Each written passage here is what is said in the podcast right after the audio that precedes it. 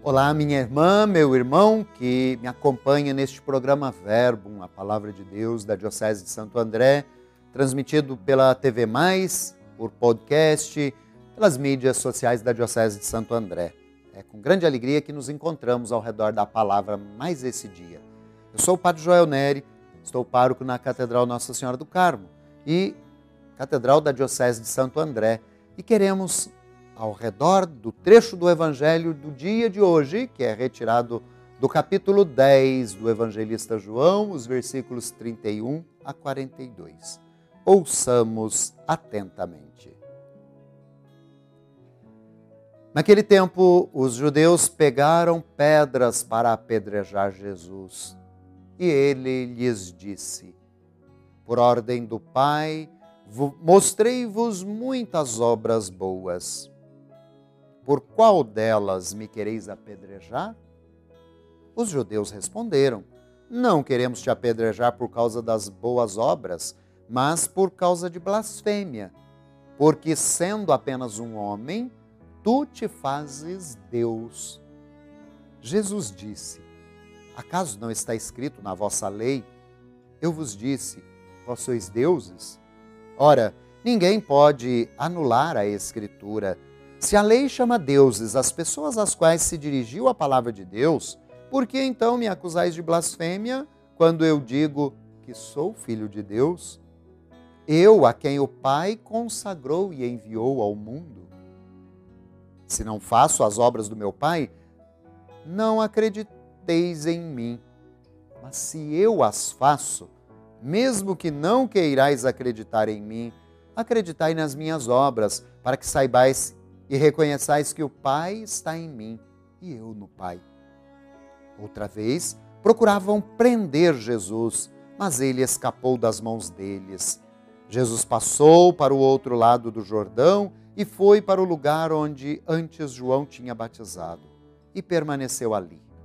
Muitos foram ter com ele e diziam: João não realizou nenhum sinal, mas tudo o que ele disse a respeito deste homem é verdade e muitos ali acreditaram nele.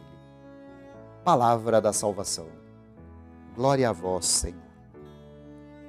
Minha irmã, meu irmão, a palavra de Deus retirada neste dia, esta sexta-feira da última semana da quaresma, nos propõe, no capítulo 10 do Evangelho de João, Jesus e a perseguição que os fariseus e os chefes judaicos já arquitetavam contra Jesus, acusando-o de blasfemo. Porque assim, de fato, se acompanhamos o Evangelho de João, ele vai apresentando Jesus no seu diálogo, auto-apresentando-se como o Filho de Deus e falando da sua plena comunhão com o Pai. Jesus está se revelando. E é isso, a grande teologia do Evangelho de João, apresentando Jesus como Deus entre nós, o Deus conosco. Jesus, falando da sua comunhão com o Pai, revela-se o esperado Messias. E aqueles que assim não o compreendiam ainda e não o acolhiam, prontos estavam para apedrejá-lo, diz o evangelista. E Jesus, na forma como João apresenta, atravessa novamente o Jordão nessa, nesse caminho de perseguição. E aqui chamou a atenção, irmã, irmão, para uma imagem toda simbólica, não é? Quando esse fato é narrado, quando o evangelista fala de Jesus atravessar para o outro lado do Jordão, ele está falando dessa experiência da passagem. E aí, lembrar, estamos aí quase já às vésperas da celebração anual da Páscoa. Passar da morte para a vida. Jesus que ainda fugindo a essas perseguições, na verdade, porque na linguagem de João sua hora ainda não chegou.